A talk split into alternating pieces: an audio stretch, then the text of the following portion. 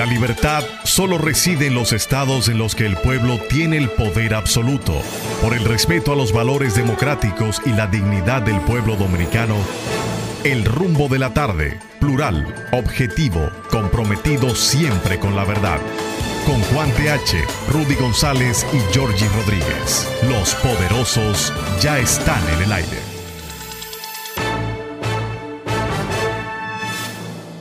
Buenas tardes, República Dominicana. Iniciamos aquí el rumbo de la tarde con los poderosos. Rudy González, Juan TH y Georgie Rodríguez. En, los, en la parte técnica, Sandy Guerrero y Juan Ramón Gómez. Estamos en Rumba 98.5 FM en la capital dominicana y Premium 101.1 FM en Santiago, la ciudad corazón para toda la región del Cibao. Buenas tardes. Buenas tardes, don Juan, buenas tardes, don Giorgi. Buenas tardes, amigos que están con nosotros. Qué bueno que nos acompañan en esta tarde de lunes, iniciando la última semana del mes de septiembre. Eh, se nos fue el noveno mes, se nos va el noveno mes del año, ya entramos en el mes 10, estamos en el otoño, estamos camino ya al fin de año.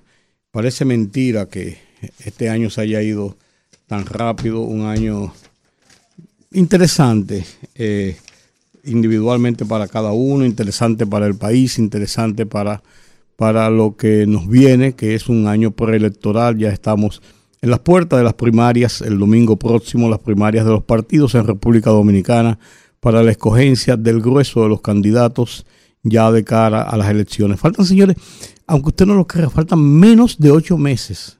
Faltan siete meses y veinticinco días para las elecciones generales. Y cinco meses menos ocho días para las elecciones municipales. Uno cree como que el 24, como que eso está muy lejos, Juan, y eso está ahí a la vuelta de la esquina. Ay, mi madre. Hoy es un día especial, vamos a hablar de, este día, que es el 60 aniversario del derrocamiento de Bosch. Está el tema de Haití y está el tema de la actividad política de fin de semana, entre otros temas, otros temas noticiosos importantes para el país. Buenas tardes, Juan. Buenas tardes, Rudy. Buenas tardes, Georgie, los amigos y amigas. Efectivamente, yo le decía a Georgie a mediodía que este es un lunes cargado de informaciones. Y cargado de expectativas. Muchas cosas que comentar, muchas cosas de que hablar, efectivamente. Hoy se cumplen 60 años del golpe de Estado contra el gobierno legítimo, constitucional y democrático del profesor Juan Bosch, las consecuencias de ese acto bochornoso que enluteció la recién comenzada democracia del país tras la muerte a destiempo del dictador Trujillo. Debió haberlo matado cuando nació. Por eso fue que murió a destiempo. Murió en su momento. Después de haber masacrado todo un pueblo, más de 30 años. Ese fue el momento. No, ese no fue el momento. Yo no creo eso. Yo creo que si su madre lo hubiera ahorcado cuando nació, ¿no? Previendo que iba a ser un maldito ladrón y asesino, pues este país se hubiera enrumbado por otros caminos. Pero es verdad eso, pero para que se conozcan los malos, para que se conozcan los buenos tiene que haber malos, y malos extremos, para que se conozcan los buenos también extremos. Desgraciadamente esa es la, esa es la ley de vida. No, Georgie, no te, no, no, no, te quedes en el medio. ¿Me está provocando u otra cosa? No, mira, mira, mira, para que tú veas. No te estoy provocando, te estoy tratando de hacer entrar en razón. Yo me he dado cuenta de algo.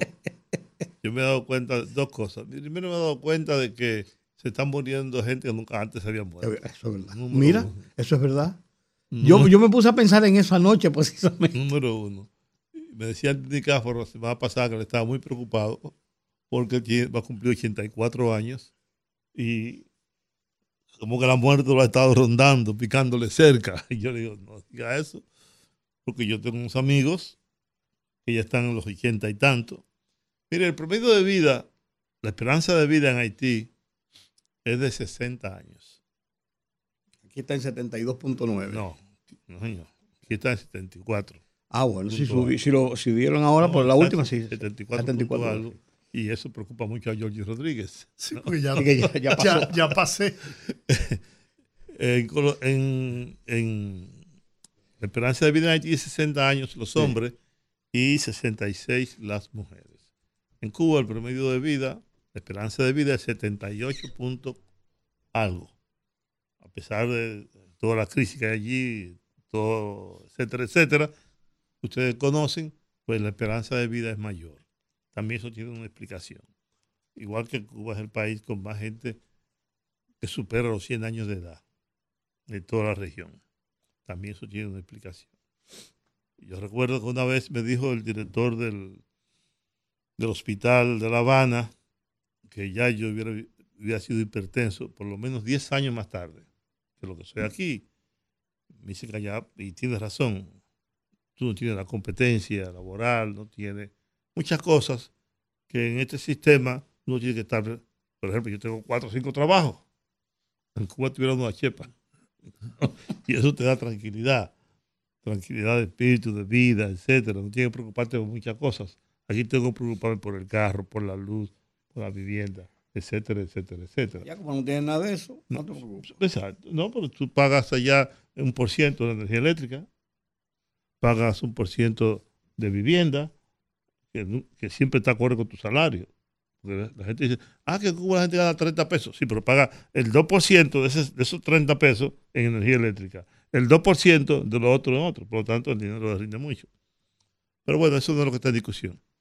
Lo que yo sí quería era, porque el golpe de Estado contra Bosch, señores, y eso tenemos que estar todos de acuerdo aquí en esta mesa, en este panel, eh, no solo provocó la pérdida de los muchachos de la Manacla, Manolo Tavares, y lo que eso representó, sino que también eh, llegamos a la revolución de abril, de intervención norteamericana, los 12 años de Balaguer y todo lo que ha ocurrido después.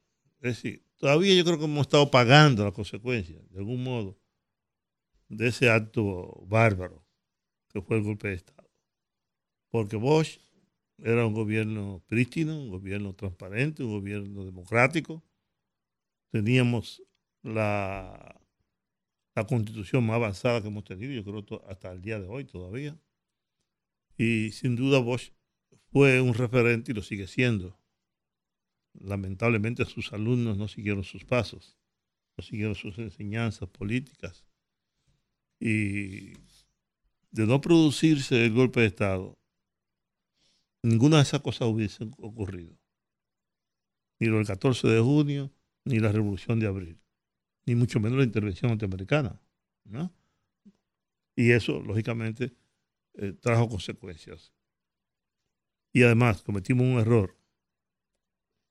Mataron a Trujillo, pero el Trujillato siguió vivo hasta hoy. Todavía hay vestigios, eso de, de fuerza, son una herencia de Trujillo.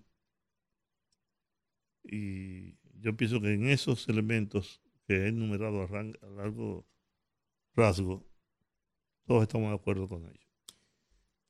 La vida política ha sido, eh, a partir de Bosch, en República Dominicana interesante e importante. Y yo soy de los que sostengo que a la dominicana, con virtudes y defectos, nosotros hemos podido sobreponernos a la crisis de los golpes de los golpes de Estado, de las conspiraciones que han sacudido a América Latina por tantos años, porque con virtudes y defectos no hemos vuelto a tener una crisis política ni un golpe de Estado de la magnitud de lo que pasó en la primera mitad de eh, los años 60. Porque si bien hubo una crisis política de envergadura en República Dominicana en 1994, el diálogo se impuso, la negociación se impuso, la sensatez se impuso, con virtudes y defectos, pues no llegamos a las vías de hecho y se resolvió el tema. Pero fíjate qué interesante lo que ocurre hoy en la política de República Dominicana, y después podemos pasar a analizar lo, lo de vos específicamente. Dos grandes corrientes políticas en República Dominicana. Una de centro izquierda, si le podíamos llamar así, la de Juan Bosch y el PRD, después aliado a la, social, a la socialdemocracia, y una de centro derecha, la que tenía la parte de la oligarquía principalmente encarnada por Joaquín Balaguer y el Partido Reformista, a partir del 1966, cuando retorna al poder después de, como dice Juan, los efectos directos, inmediatos del golpe de Estado que fue la revuelta y la intervención militar. Pero fíjate lo que son las cosas. A lo largo de la historia,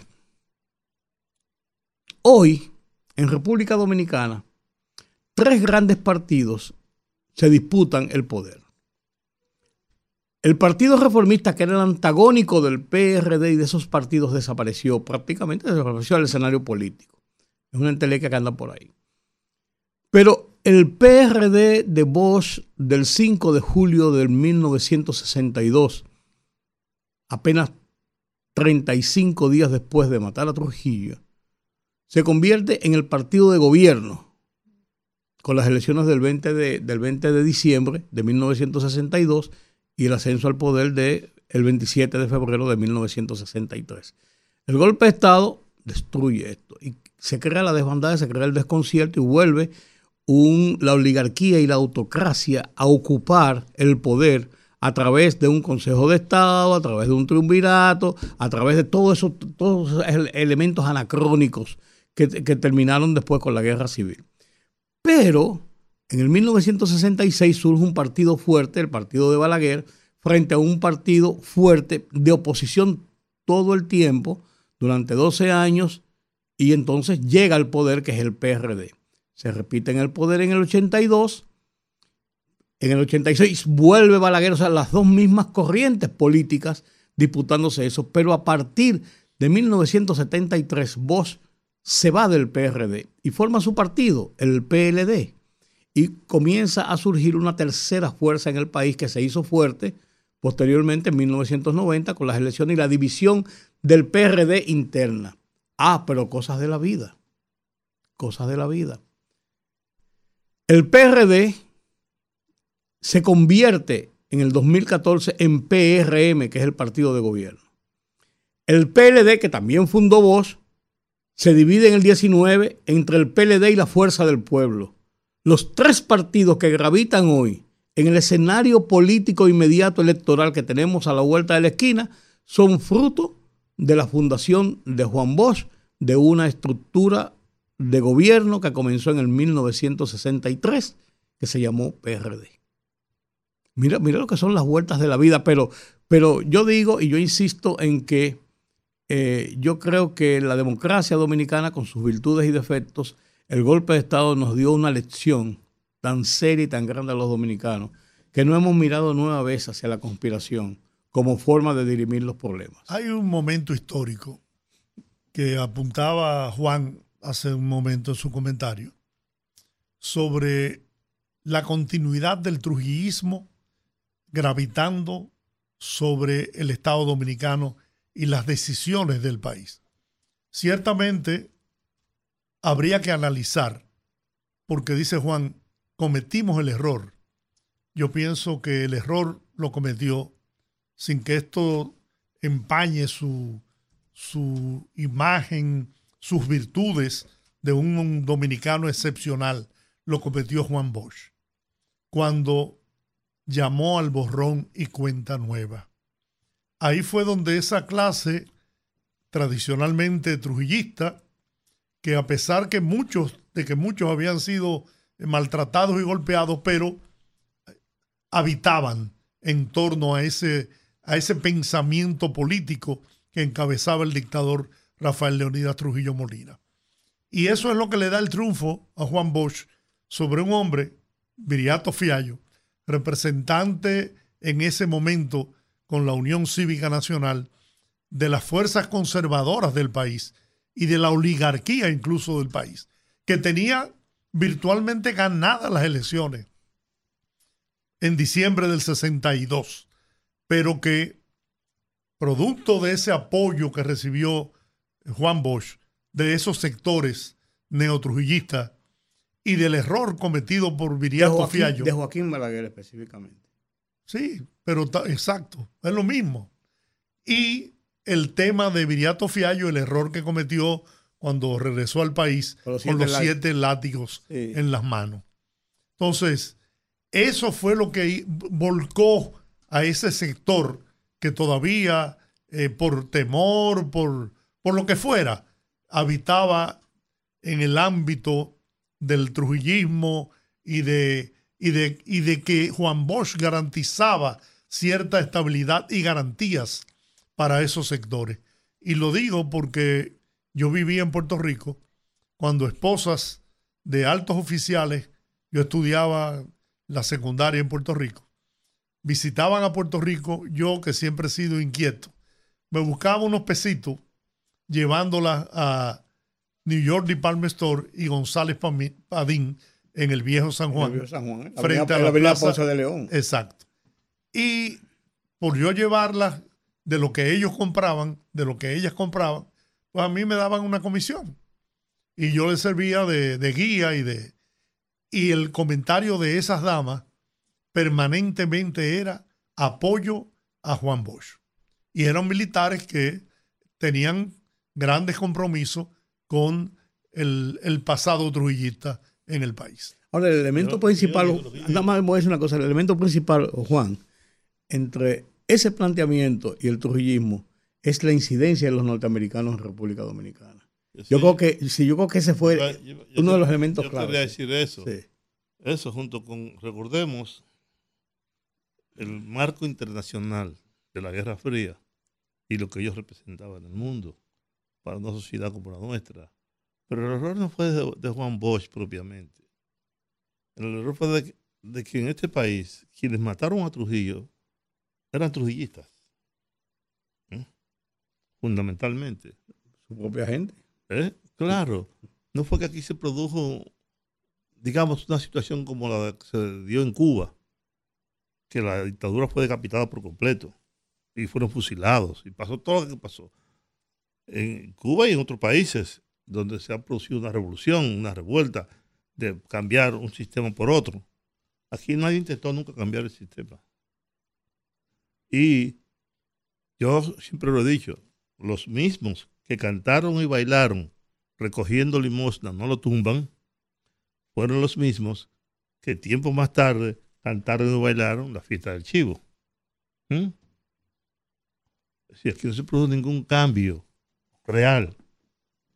Y Bosch, y Bosch, ustedes tienen razón los dos cuando dicen, de lo contrario, Bosch no hubiera ganado las elecciones. Pero el otro estaba asustando metiendo miedo. Mientras los otros metían miedo a los trujillistas, precisamente. Este país, todo el mundo era trujillista.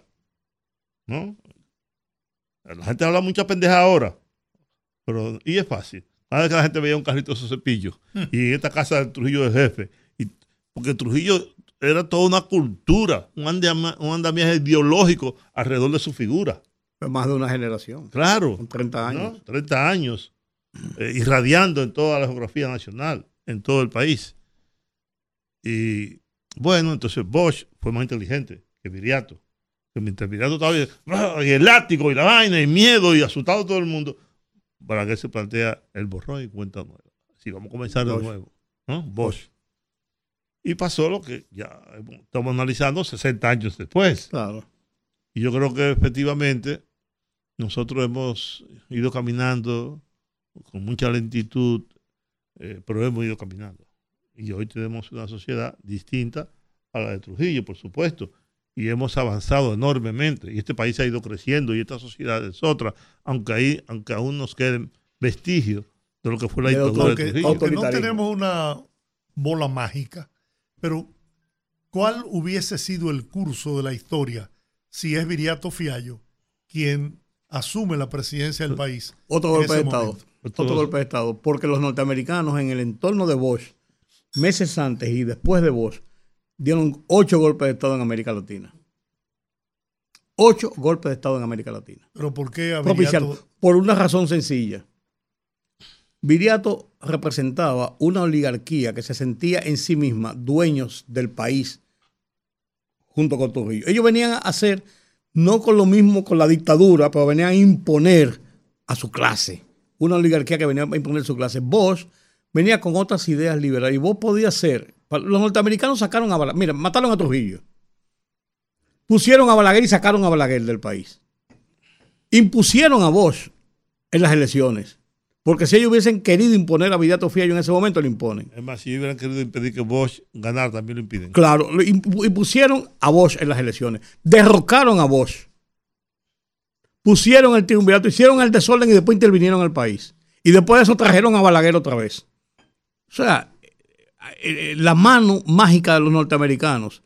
Incluso lo que trató de hacer Jimmy Carter cuando entró al gobierno de los Estados Unidos en el año de 1976 con la imposición de nuevo del PRD y sacar a Balaguer con su política de derechos humanos. Lo que hizo fue, con esa, con, en la fuerza, como ya, bueno, ya, ya estaba agotado el, el, gobierno de Balaguer, estaba agotado y ya la gente quería salir de lo que pasó con el PLD ahora. Más o menos, más o menos lo mismo con circunstancias diferentes. Pero la política de derechos humanos no aguantaba ya mantener una situación de esa naturaleza y le dio paso a nuevas libertades. Y por eso es que Antonio Guzmán tiene la fortaleza de llevarse 20 militares de un golpe, abrir un, dar un decreto, una ley de amnistía general eh, y, abrir las cárceles, o sea, todo este tipo de cosas. Porque estaba apoyado sobre esa base de esa misma eh, concesión de derechos humanos y por eso Jimmy Carter dura cuatro años y se fue para hacer caramba. No pudo sostener un gobierno en los Estados Unidos. Que por cierto, acabo de ver ahora que Jimmy Carter está con 99 años manejando un, viejo camión con, su mujer, después que lo ha, se ha muerto como siete veces. Porque, oye, ha estado, crítico. Yo, lo puse en tu lista hace tiempo. Yo, yo estaba en mi lista y, buscando cosas, me, di cuenta que todavía lo vi ahí. En, tú lo viste en estos días, que salió una fotografía en los periódicos. Entonces, los americanos han jugado con la geopolítica en América Latina porque este es el patio trasero de ellos. Yo le pregunté a Hipólito Mejía hoy ¿dónde tú estabas para la revolución de abril? No, para, para cuando Bosch, cuando el golpe de Estado. Yo no viví la época de, de Bosch en el poder y del golpe de Estado. Pues yo estaba en Carolina del Norte. Ah, ya, estaba, ya estaba estudiando estaba ya. estudiando allá y no, no podía regresar. Además no tenía razones, ¿verdad? Para regresar. Y, pero no viví esa etapa. Pero fíjate si era un gobierno popular, el de Bosch realmente popular, que a vos lo tumban y nadie, nadie, nadie mueve una paja. En ese momento. No, no en el, no, en el momento. Salvo la, la, guerrilla que se fue a la montaña con Manolo, con unos ideales diferentes, un grupo de personas. Aquí no hubo una manifestación, aquí no hubo una presión, aquí no hubo una huelga general. Sí, sí. No. la gente se tiró a las calles. no, que se tiró a la calle. ¿Quién? No pasó nada. La huelga de mayo, la huelga de mayo duró Vamos a buscarlo por aquí. Pero estamos hablando de meses después. a vos lo tumban y todo se queda igual. Después comenzó la recomposición. Pero, pero, y no, y, el, y el y el grupo del triunvirato a apretar con, una represión tremenda y eso provoca eso. Pero aquí no pasó. a vos lo tumbaron. Los militares jugaron un papel fundamental. Claro, claro. Hay gente que dice. Hubo hay, manifestaciones. No, hubo dos. En la calle El Conde se desplazaron hasta el parquecito del malecón que estaba por el obelisco. Al Rubén Darío. Al Rubén Darío. Pero no hubo, no, hubo una, manifestación del pueblo en contra de un gobierno popular que había surgido después de una dictadura. Que eso es lo que se hubiese esperado. Dice Víctor Grimaldi en sus libros que la iglesia no tuvo nada que ver con el, con el derrocamiento de Bosch. Y yo soy de lo que sostengo, por lo que yo he leído, de que fue una combinación perfecta entre la oligarquía la Iglesia Católica, oye esa marcha de reafirmación cristiana que hicieron. por supuesto. La Iglesia Católica. Los marchas no, los mítines de Claro, los, mítines. Eh, y, la, discusión con Láutico García y todo. Óyeme, no, eso fue Y los militares, y los militares, que el eje de los militares. Mira, mira cómo son las cosas en la vida en este país, Juan.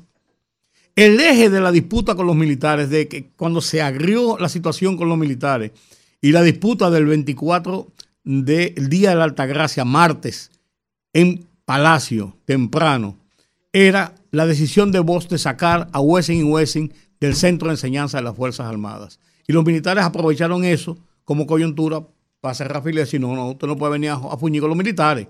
Y ahí se orquesta y se da el golpe de Estado apoyado por los norteamericanos.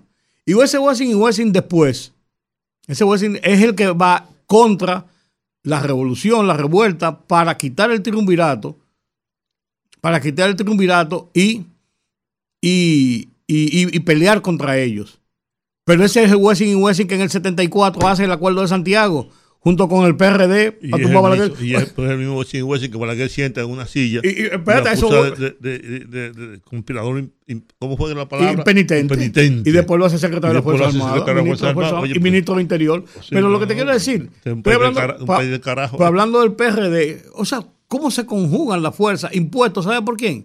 Por los Estados Unidos de América Wessing y Wessing nueva vez sí, sí porque Vamos a hacer la pausa Sí, es, es, un, es, un, es, un, es, una serie de movimientos. La historia de nosotros es rica en ese tipo de situaciones. ¿eh? Vamos a la pausa. Vamos a la pausa. Al regreso tenemos a Roberto Casá. No, perdón. ¿A Roberto Casá? Sí. Sí. Está bien. Eh, eh, tenemos otro compromiso. Cinco minutos previos. No podemos hacerlo porque bueno, lo de Roberto es corto y él pidió. Está bien, no importa. Vamos. Vamos a pausa. Gracias por continuar con nosotros aquí en el rumbo de la tarde. Juan TH, Georgie Rodríguez y un servidor Rudy González. Hablábamos de así los conocimientos que tenemos nosotros por lo que hemos leído, por las, las historias que nos hacen los, los, los mayores, los, los que más, y, y, los estudiosos. El propio Casá. Sobre el tema, sí, sobre el tema precisamente del golpe de Estado de Juan Bosch nosotros éramos todos jóvenes, eh, ya de eso hace 60 años en yo la fecha de hoy. Era, yo era joven, ustedes no. Sí, 60, bueno, cuando vos yo tenía 13 años apenas. Yo era joven, yo, yo, yo un niño, un imberbe. Yo no tengo audio aquí. Tenemos con nosotros al profesor Roberto Casá, una autoridad realmente con quien podemos conversar para que nos dé sus opiniones, sus, sus, interpretaciones, lo que dice la historia sobre este acontecimiento político histórico de República Dominicana que nos encuentra 60 años hoy disfrutando de un proceso de democracia con, mmm, a la dominicana, con altas y bajas, con virtudes y defectos. Buenas tardes, profesor. No, se cayó, la, cayó llamada. la llamada. Vamos a intentar de nuevo el contacto. Es que tú hablas mucho. Uh -uh. Es que tú hablas mucho, te pon- demasiado. Tengo que ponerlo en el contexto No, porque no, él, no, y si él no estaba oyendo, está- y si él no estaba oyendo Él el está en programa, contexto, hombre. no, él siempre está en el contexto, yo lo sé, pero si no estaba oyendo el programa, para ponerlo en el contexto, el profesor Casá. mucha vuelta a presentar. Tenemos con al profesor Roberto Casá, historiador, director del, del, del- ¿cómo se llama? Tú ni sabes de dónde es de la archivo de la Nación, punto, se acabó. Pero tú empiezas a hacer otra historia. Ah, no, porque es así. No, Hay que ponerlo en no, el contexto. no, no, no. Eso no es periodismo, ese es periodismo de periódico. El periodismo de radio es distinto. No, de ahí, bra. ¿Te gustó? Te Bueno. Profesor Roberto Casá, analizamos el tema de los 60 años del derrocamiento de Juan Bosch, un episodio político nacional. Su visión sobre este episodio. Ahora sí. Este este Juan, Juan TH eh, quiere incidentar la entrevista, eh, profesor. Buenas tardes. ¿Cómo es? Juan Buenas TH, que quiere incidentar la entrevista aquí, profesor. Contrario, quiero agilizarla. ¿Cómo está usted, profesor? Oye, mucho gusto de saludarlos. ¿Cómo no? Muchas gracias. Estábamos conversando sobre el tema de, desde la visión de lo que nosotros hemos leído, lo que hemos oído, las, las interpretaciones diferentes sobre el derrocamiento de Bosch y el proceso que siguió hace 60 años el mundo político dominicano. ¿Cuál es su visión? Bueno, fue algo muy desgraciado. Yo creo que es difícil hoy día eh, opinar lo contrario, de que fue un evento que interrumpió un proceso conveniente de implantación de un ordenamiento institucional y democrático. Eh, hubo elecciones eh, totalmente libres por primera vez desde décadas atrás, eh, el 20 de diciembre de, del año anterior. Eh, hubo un respeto de las libertades públicas impecable, un gobierno honesto. Dentro de las condiciones del país era lo que se podía esperar como mejor. Y bueno, eh, los militares, alentados por fuerzas variadas, eh, decidieron interrumpir este proceso legal y democrático, una, una, un hecho muy desgraciado que torció la, la vía del proceso político del país. Y agrego por último que no fue algo casual, no fue porque unos militares quisieron derrocar a Juan Bosch, porque Juan Bosch no les caía bien, eso se debió a un estado de opinión, a un orden de preexistente proveniente de 31 años de dictadura, un país que no estaba acostumbrado a la democracia, cuyos grupos dirigentes no aceptaban no instrumentar el poder y que se asustaron por las tibias propuestas reformistas de Juan Bosch. Porque yo les diría a ustedes que, vistas desde hoy, eran reformas completamente moderadas, al grado de que el mismo Bosch cuestionó la constitución de 1963, él no la redactó. Una, una constitución muy meritoria, la, la más democrática que hemos tenido hasta el día de hoy, con avances importantes eh, en ese contexto, pero que en realidad no significaban una revolución social, ni mucho menos. Era una implantación democrática con reformas sociales moderadas, algo importante, pero que los grupos dirigentes no estaban dispuestos a aceptar y por eso eh, estuvo el fondo, trasfondo histórico determinante de este acontecimiento. Después de la muerte de Bosch, 60 años después, ¿cómo hemos avanzado? ¿Cómo ha sido el, el, interregno político em, en diferentes órdenes, incluso salvando la revuelta de 1965? No, no, no, no entiendo la pregunta. Después de la muerte de Bosch. No, después del derrocamiento de Bosch. Ah. No, no, no, si dije muerte un lapsus mío después del derrocamiento de Bosch, e, e, este, este periodo tan largo de, de, muchas confrontaciones políticas principalmente, pero también hasta bélicas y una intervención militar en el 65. Bueno, sí, claro, la intervención militar obedeció al mismo propósito que el golpe de Estado del, 20, del 25 de septiembre. Podríamos unirlo entonces. Sí. ¿Perdón? Podríamos eh, interconectarlos. Bueno, la intervención militar protegió a los autores del golpe, a las fuerzas sociales que animaron el golpe, no solamente al sector militar. Es que el país se dividió y, y lo que estábamos era en el umbral ya prácticamente de, eh, logrado de retorno a un orden constitucional de 1963, de la constitución del 29 de, de abril y del gobierno mismo de Bosch. De manera que es una, es hay una conexión entre un hecho y, y el otro. Y a largo plazo lo que podemos ver es que se frustró por, por, por aquella época la implantación de un régimen democrático. Es decir, la intervención militar lo que hizo fue plantear una recomposición, una recomposición de la de un orden autoritario distinto al implantado el 25 de septiembre, pero también un orden autoritario, aunque con elementos legalizados que tuvieron que ser aceptados por el sector democrático constitucionalista en las elecciones, primero en la implantación de un gobierno provisional de una persona que tuvo buenas intenciones, a mi juicio, que fue un hombre honrado, Héctor García Godoy, pero que era también estaba, eh, digamos, eh, limitado por las circunstancias.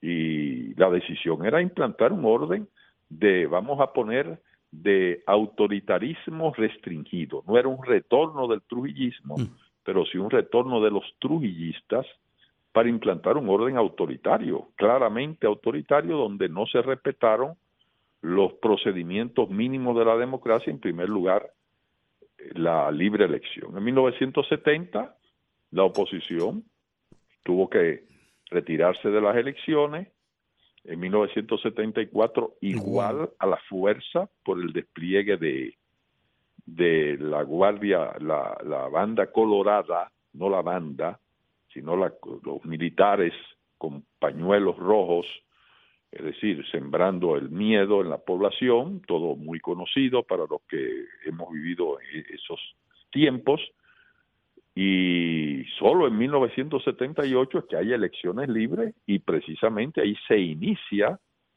una transición democrática, un proceso democrático muy mediado que tarda mucho tiempo en consolidarse, que es la situación que tenemos hoy. Hoy sí tenemos desde hace unas décadas, en mi visión, mi, análisis particular, una democracia de estilo occidental, que por lo menos respeta, y así ha sido eh, consolidado, porque cuando se ha violado, se ha superado la legalidad electoral, que es el punto de partida de la democracia de tipo occidental que tenemos en nuestro país. Ese es mi análisis del largo plazo de lo sucedido desde 1962, o sea, caída de Trujillo, hasta la actualidad.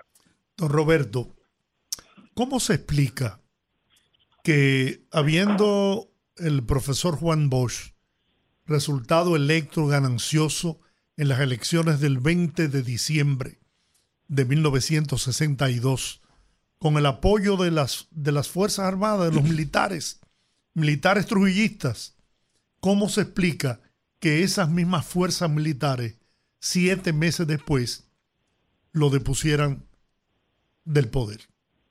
Mire, las Fuerzas Armadas estaban muy divididas en ese momento. Eh, visiblemente, visiblemente había dos sectores, un sector hegemónico dirigido por Elías Wessing y Wessing y sectores más o menos aliados, eh, particularmente lo que representaba la Policía Nacional, de bajo el mando del general Belisario Peguero Guerrero, un hombre muy poderoso en su momento. No venían del trujillismo, pero no eran trujillistas, ya era otra cosa.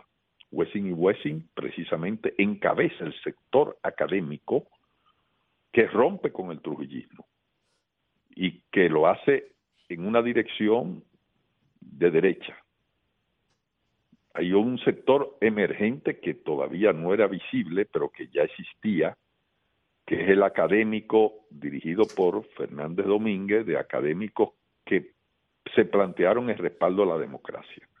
Y por último, el residuo del trujillismo, pero que era muy fuerte, particularmente en el Ejército Nacional, no tanto en los otros cuerpos, eh, dirigido por varias personas, entre las cuales el más activo y terminó siendo el cabeza efectivo, fue el coronel entonces Ney Nibar. Es decir, que los intereses se pusieron de acuerdo. Yo diría, mi, mi interpretación de esos hechos, no tengo todos los elementos documentales, si es que existen, para decirlo, y menos testimoniales, eh, deben existir algunos que yo no conozca, pero mi interpretación es que el sector trujillista fue arrastrado por el sector, vamos a llamarlo cívico, de Wessing y Wessing, que fue el que propició, el que alentó, organizó el golpe. El golpe es producto de Wessing, del sector San Isidro, dirigido por el entonces coronel Wessing y Wessing.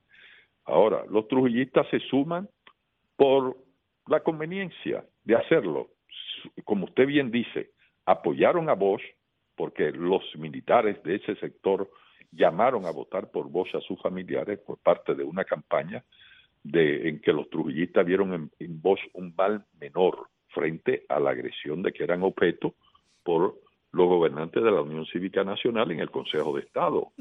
Dictaron una ley de destruyización, entonces se sentían perseguidos, querían salir de los cívicos y una vía eh, fue apoyar a Bosch, pero otra vía fue derrocar a Bosch, porque eso aceleraba un proceso de descomposición que estaba llamado, pienso que lo, lo analizaron de esa manera, a terminar como en efecto sucedió, a devolver al poder a Joaquín Balaguer. Una vez vuelto Balaguer después de la, de la revuelta y ya Bosch tratando entonces en el plano político de retornar por la vía electoral a la presidencia, lo cual estuvo bastante cerca en 1990.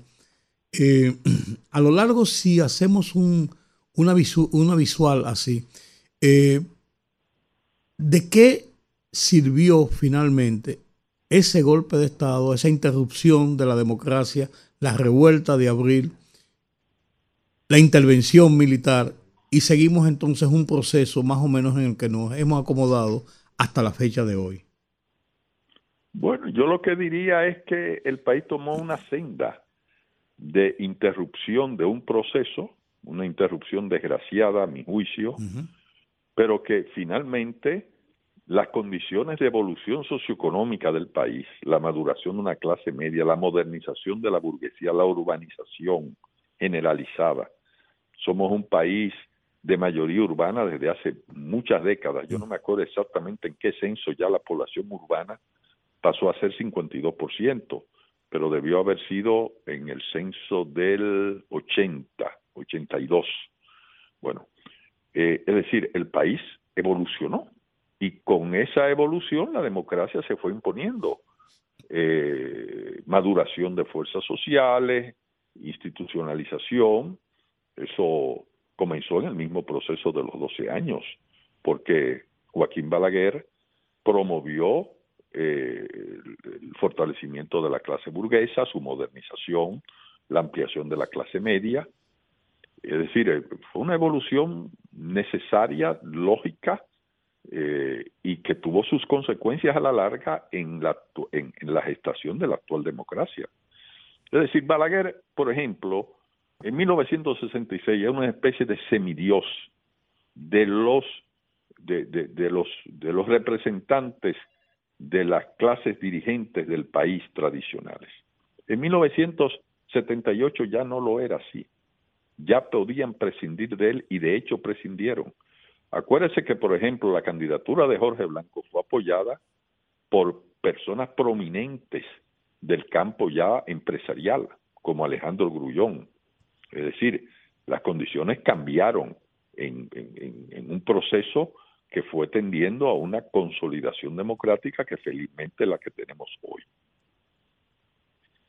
Usted ligaba hace un momento al general Belisario Peguero, a la sazón jefe de la Policía Nacional, y al general Wessing, que era el director del Centro de Enseñanzas de las Fuerzas Armadas. CEFA. El CEFA. Sin embargo, hay un episodio de la historia que relata un incidente que se produjo en el Club para Oficiales de la Policía Nacional, en el que se vieron involucrados dos coroneles, Morillo López y Francisco Alberto Camaño, con el, el entonces jefe de la policía. Estos fueron protegidos posteriormente por el general Elías Wessing y Wessing, quien se lo llevó para el CEFA. ¿Cómo, cómo se explica eso? Bueno, yo lo que pienso, digo, pienso, y yo tuve la posibilidad de entrevistar extensamente al general Morillo López, y lo que se vio, eh, primero que eran personas, los dos, tanto Camaño como Murillo, eran individuos muy honestos, eh, muy partidarios de una institucionalización, evolucionaron, eh, y evidentemente se protegieron al cuestionar los manejos irregulares del general Belisario Peguero en la policía, que eran públicos y escandalosos, que habían generado un malestar, incluso en los medios empresariales, porque la Policía Nacional, como usted sabe, como usted recordará, constituyó una, una, una compañía por acciones, pero eso era un ente también fantasma. En realidad era otra cosa más compleja de control del propio general Belisario Peguero y no solamente de la policía, sino también en San Isidro se llevaban a cabo operaciones comerciales, es decir, había pugnas entre diversos estamentos militares. Entonces yo le decía, el clan de Wessing era uno, el clan donde estaba Belisario Peguero era otro, es decir, ellos tuvieron conflictos, se pusieron de acuerdo en el golpe, pero en realidad respondían a, a intereses, distintos, distintos. Y eso es lo que explica el choque abierto que se produce a raíz de la de la sublevación que hicieron Camaño y Morillo López que, y que son objeto de protección de parte del general Wessing. Y efectivamente a raíz de eso, al poco tiempo, cae el general Belisario Peguero Guerrero de la jefatura de la policía, al igual que hubo una especie de depuración del grupo San Cristóbal. El coronel, poco tiempo después, el coronel Nival fue cesado de funciones y tuvo que salir del país. Y fue enviado a la Junta Interamericana de Defensa en Washington. No fue destituido, como no fue destituido Fernández Domínguez después del golpe. Lo enviaron al exterior, era el estilo, ¿verdad?, de resolver ese tipo de situaciones. Así es. Bueno, em, profesor, para nosotros es un placer haber oído sus opiniones sobre este acontecimiento que cumple hoy 60 años. Em, ¿El archivo tiene algo especial con motivo de esta, estos días por ese aniversario? ¿Alguna publicación o algo? ¿Nada? No. Okay. No, no, le anuncio lo siguiente. Hoy en la noche, precisamente, tenemos una exposición eh, como parte del archivo de, de una comisión nacional por decreto del presidente de con motivo del traslado al Panteón Nacional de la escritora, de la brillante escritora y patriota Abigail Mejía.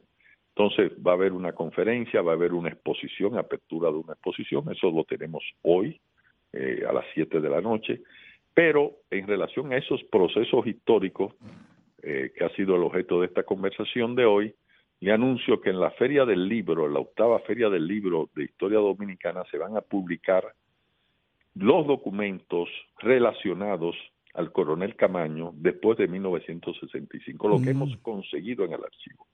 Van a ser tres tomos de diario, correspondencia y documentos variados, no solamente de Camaño, sino de personas vinculadas a Camaño. Yo creo que va a ser algo que va a esclarecer mucho. Era una colección documental de cientos de documentos, son tres tomos grandes, que va a esclarecer mucho lo que sucedió a partir de 1965, más bien desde inicio de 1966, no solamente en torno a Camaño, que todavía sigue siendo objeto de muchas especulaciones al haberse aislado de la realidad nacional, sino también de fuerzas políticas variadas, los militares constitucionalistas, Bosch, el gobierno dominicano, eh, en fin, una serie de personalidades gravitantes de primer orden del Partido Revolucionario Dominicano como Peña Gómez y Jotin Curi.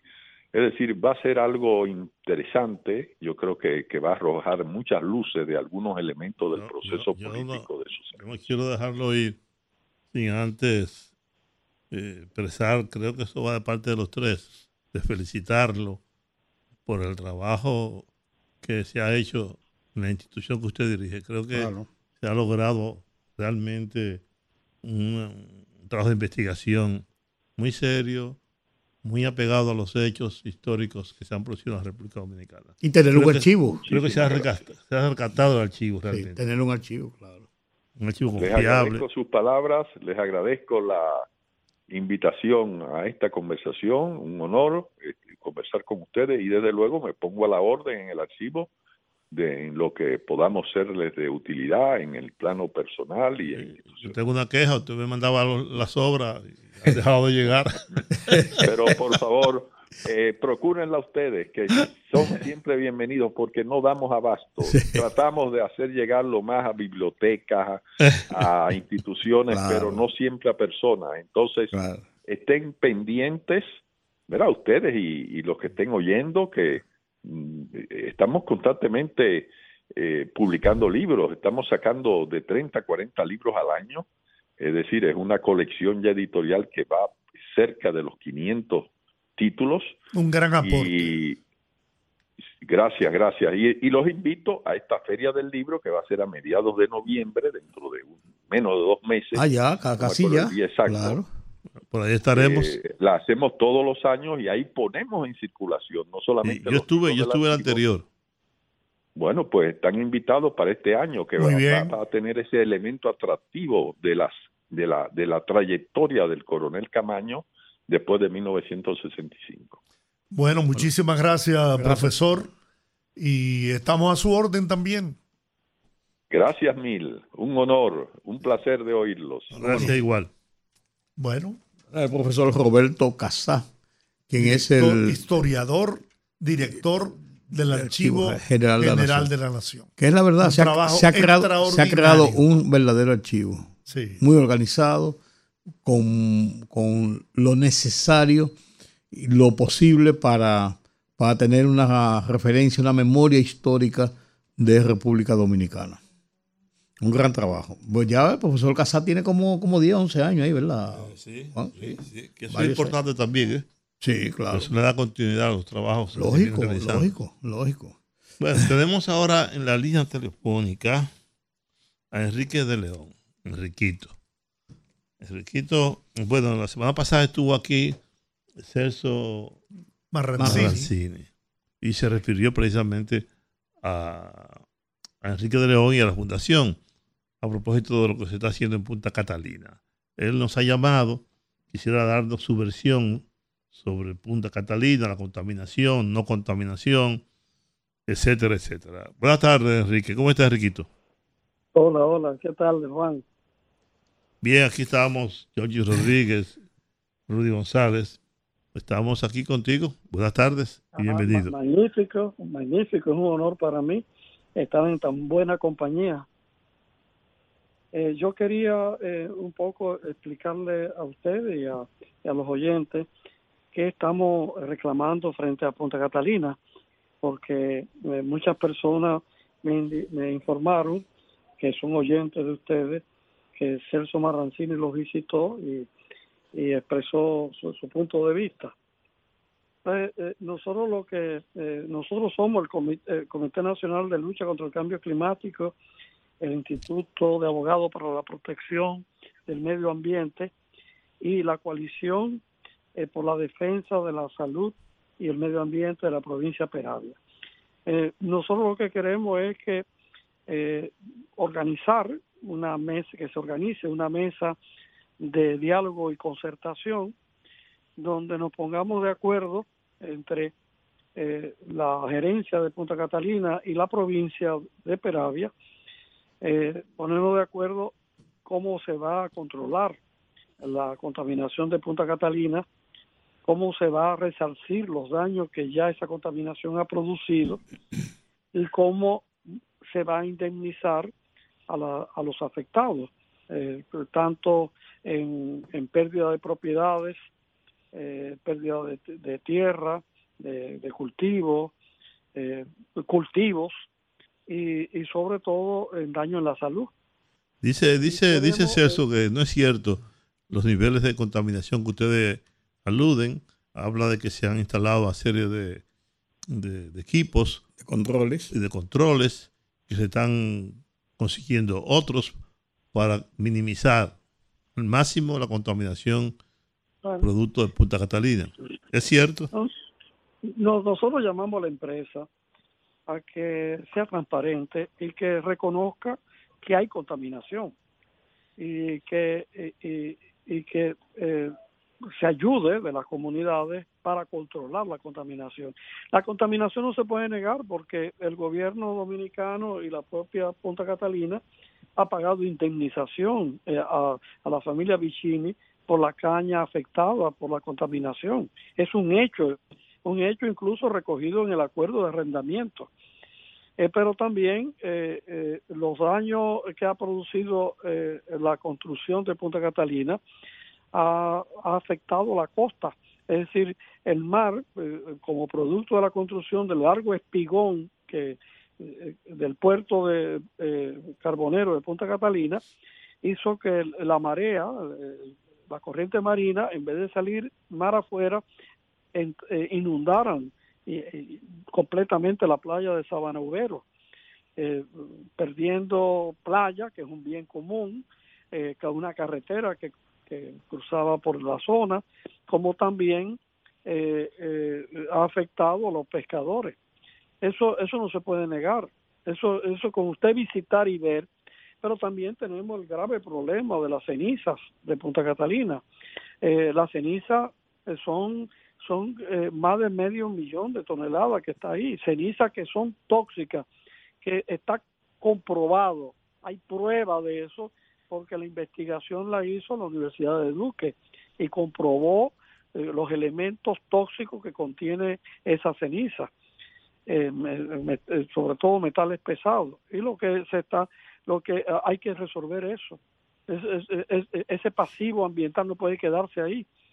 Vamos a conversar cómo resolver eso pero también eh, eh, sigue la, gente afectada con enfermedades que están relacionadas, vinculadas a la quema masiva de carbón. Y, estamos planteando de que se, se, establezca una unidad eh, especializada en esas enfermedades en el hospital de Nizao. La doctora, directora de ese hospital, escribió una carta al presidente de la República que yo mismo se la entregué a, Luis Abinader, eh, planteando la situación en que se encontraba ese hospital, que no podía eh, eh, lidiar con, con la cantidad de casos vinculados a, a, problemas cardiovasculares, problemas de la piel, afecciones respiratorias graves. eso entonces hay que Punta Catalina que se ufana de, una supuesta ganancia que nosotros hemos dicho que es la ganancia del pícaro porque es lo que eh, eh, no es tanto ganancia sino lo que que no se paga lo que hay que pagar. Eh, por lo menos utilice una parte de ese dinero para montar una unidad especializada sobre todo con atención pediátrica porque quienes más están sufriendo la contaminación eh, de Punta Catalina son los niños. A propósito de que, Enrique, ustedes, Enrique, a propósito de que ustedes asumen la representación de la provincia Peravia frente a Punta Catalina. Bueno, no, no somos nosotros únicamente. Eh, nosotros, por supuesto, eh, somos solidarios. Pero desde el año 2018, 19, eh, se ha constituido un consenso en la provincia encabezado por encabezado ese consenso por un lado por los eh, legisladores de, todos los legisladores incluyendo el senador como también eh, los, los ayuntamientos a través de resoluciones planteando esto que estamos diciendo.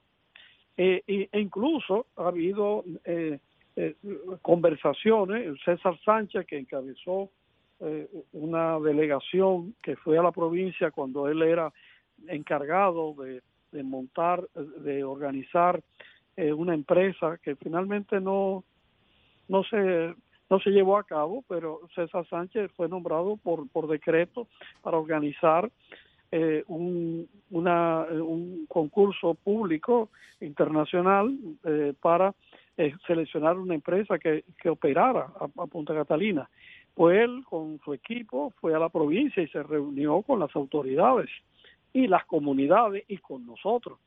Y ahí se le expresó el consenso de que la provincia quería eh, tomar parte en la reducción de la, de la contaminación de Punta Catalina, en, en, resolver el problema de la ceniza, que eso es grave, y, y, y, remediar los daños eh, y como también eh, eh, indemnizar a los a los afectados. ¿Ustedes tienen alguna propuesta para la disposición de los residuos de la ceniza? Sí, sí, de hace mucho. Eh, ¿Cuál es? y, lo, y, la hemos transmitido, la hemos, no solamente la hemos hecho público, sino pública, sino también se la hemos tramitado a, la, en diferentes momentos a la gerencia de, de Punta Catalina. Nosotros decimos que que hay que e, esa ceniza hay que darle el mismo destino que se le dio a los desechos eh, muy muy contaminantes de Pueblo Viejo cuando Barry llegó que limpió eh, eh, toda la zona que, en la que ellos iban a operar que estaba muy contaminada y le enviaron a Georgia a un depósito especializado. En ese mismo lugar eh, la eh, son enviados a la ceniza de Puerto Rico, la, que, la ceniza que produce AES, que en un momento eh, fueron traídas al país, desde hace, unos, hace un par de años atrás se están llevando a ese mismo depósito. E incluso hicimos los cálculos. el, el recoger esa ceniza, embarcarla y llevarla a Georgia y pagar en Georgia por su depósito cuesta menos que la compra de la membrana eh, eh, plástica que, que que Punta Catalina le ha puesto a una parte de la ceniza, a una de las lomas. Cuesta menos. Y, y es totalmente factible. Ese Totalmente material factible. tengo entendido que puede ser utilizado para la fabricación de concreto, de cemento y en otra para la construcción de blogs. para- y, y para otros usos útiles. Pero eh, eh, la EPA, eh, la Agencia Norteamericana de Medio Ambiente, eh, ha eh, prohibió a AES ese uso de esa ceniza, porque esa ceniza, si se usa en, en actividades o productos que acerquen a las personas a, a la, Ah, caramba. Perdimos el contacto. Bueno. Vamos a hacer la pausa en lo que logramos reconectarnos con, con Enrique de León. Bueno, pues seguimos. Tenemos a Enriquito en la línea telefónica. Sí. Enri- Enriquito, perdona, fue que se, sí, se cayó la llamada telefónica, cosa que ocurre con frecuencia aquí. Porque aquí hay un Bueno, boicot eh, permanente. a las Estamos en. República Dominicana. Tenemos Punta Catalina, pero siguen los apagones. No, no, no es por los apagones. Es una falla técnica no. que tenemos aquí. Oh, no, ok, ok. Ay, excúsenme por, por, por esa acusación. No es, de- no es descabellada. No. Lo, lo único, no, Enriquito, que los apagones hoy, los apagones hoy son producto de averías o mantenimiento y en el pasado eran producto de apagones financieros porque no se le pagaba a los generadores. Así es, así. Se ahorraba el dinero. Y papagones al fin. Así es. Eh, no sé si eh, yo le, le estaba diciendo que Ah. no se puede usar eh, la ceniza para, para productos útiles. Sí, eh, sí, exactamente. cercanía humana, porque puede, eh, eso lo prohibió la EPA, la Agencia Norteamericana de Medio Ambiente. Pero aquí tenemos la experiencia de Arroyo Barril, que se usó esa ceniza de manera muy cercana a la población y el país tuvo que pagar a nombre de AES 37 millones de dólares. Y error, y error, y error cash. ¿Qué se hizo? ¿Qué pasó, ¿Qué pasó con eso? El Sí, compost. Rocache, el fue en el 2004, pero es la misma ceniza de Punta Catalina. Sí. Es lo mismo de AES. Incluso el mismo carbón.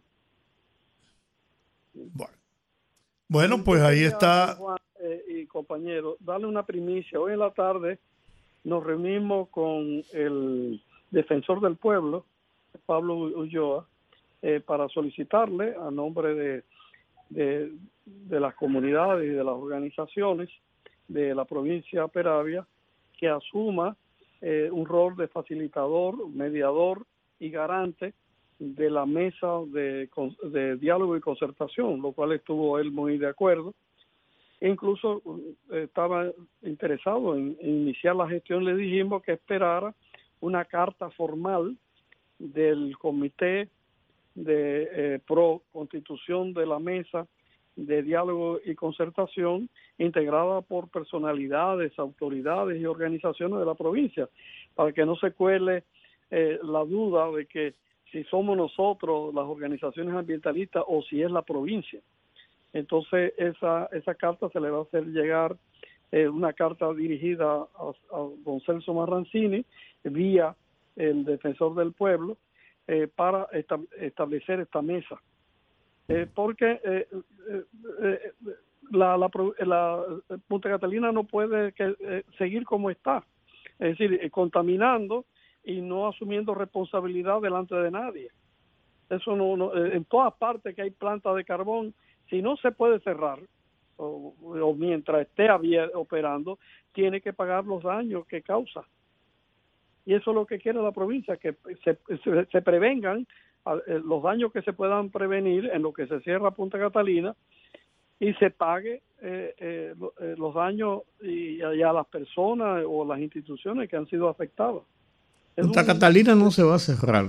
Yo lo dudo. eh, Primero y se- se- segundo, yo creo que por lo que por lo que tú planteas es más un problema económico que de salud. No, no, no, no, se va a cerrar. El gobierno dominicano con eh, la comunidad internacional ha acordado y por eso va a recibir 650 millones de dólares que para el año 40, la década del 40, Ay, mi- no va a haber ninguna planta de carbón en el país. nosotros lo que hemos planteado es que ese cierre no puede ser en el 40, tiene que adelantarse porque es, demasiado lejos y va a producir demasiado daño. Bueno, mientras tanto, Francia va, va a terminar con las plantas a carbón en el 27, según anunció Macron. Sí, y Alemania también ha tenido un retraso, pero eso es producto de la guerra de la guerra de, Ucrania, que hizo incluso eh, eh, Francia lo tiene complicado porque las plantas eh, atómicas nucleares que producen electricidad tienen el problema de que la materia prima para mover esas plantas atómicas está en un problema ahora en África. El país que le enviaba el uranio se peleó con, con, con Francia. Entonces, no tiene el gas ruso el problema es, Riquito, de que esos países, incluyendo China, Francia, Estados Unidos, pasaron su desarrollo en gran medida con esas plantas. Ahora ellos tienen la capacidad de poder eh, terminar con ellas. No es el caso de la República Dominicana, porque Punta Catalina hoy aporta el 30% de la demanda nacional y, y eliminarla de golpe y porrazo.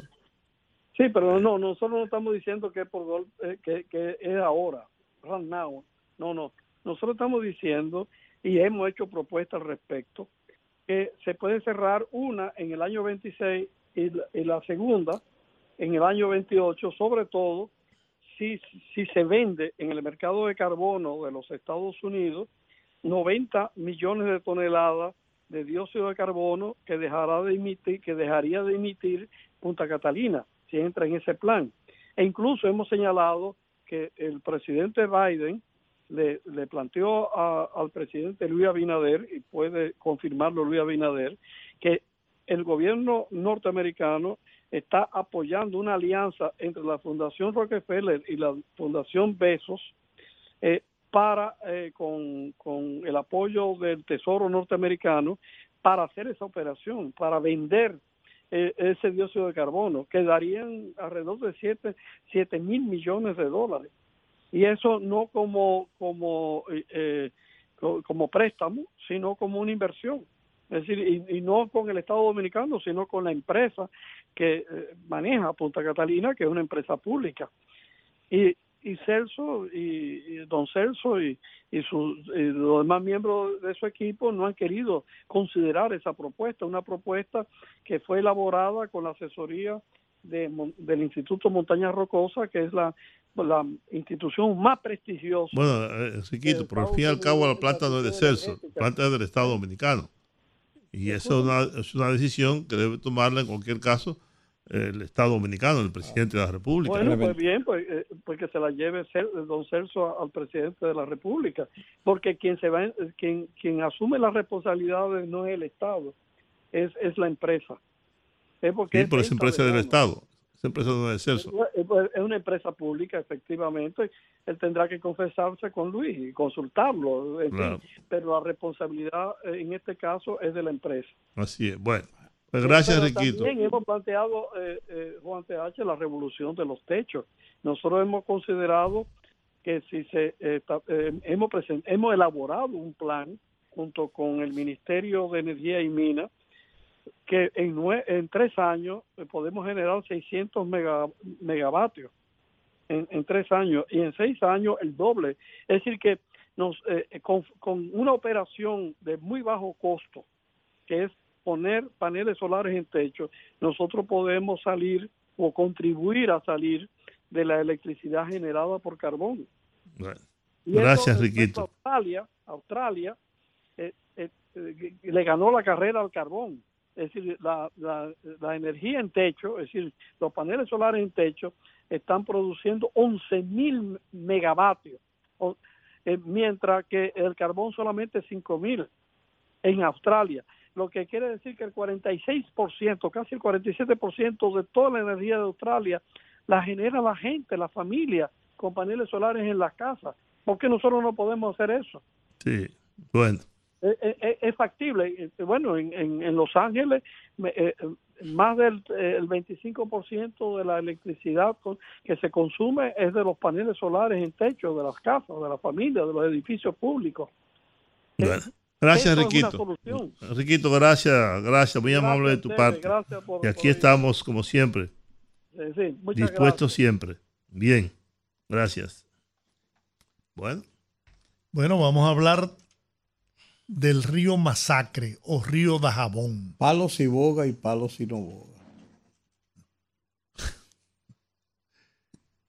Vamos a hablar sobre el masacre, que se cruza a pie, de verdad se cruza a pie. Estoy harto del masacre.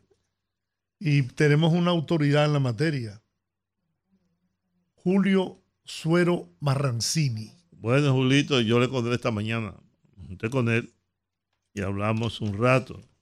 Julito es una autoridad en la materia. Él puede eh, hablar ampliamente sobre lo que significa o representa el río Masacre. Que por cierto, no sé si Julito leyó unas declaraciones de, de Carrasco, de Silvio Carrasco al respecto, que me parece muy interesante. De hecho, Hipólito Mejía me dijo este mediodía que es lo mejor que ha leído sobre el particular. Buenas tardes, Julito, ¿cómo está? Hola, hola. Recuerda que hiciste un compromiso conmigo esta mañana. No lo olvides.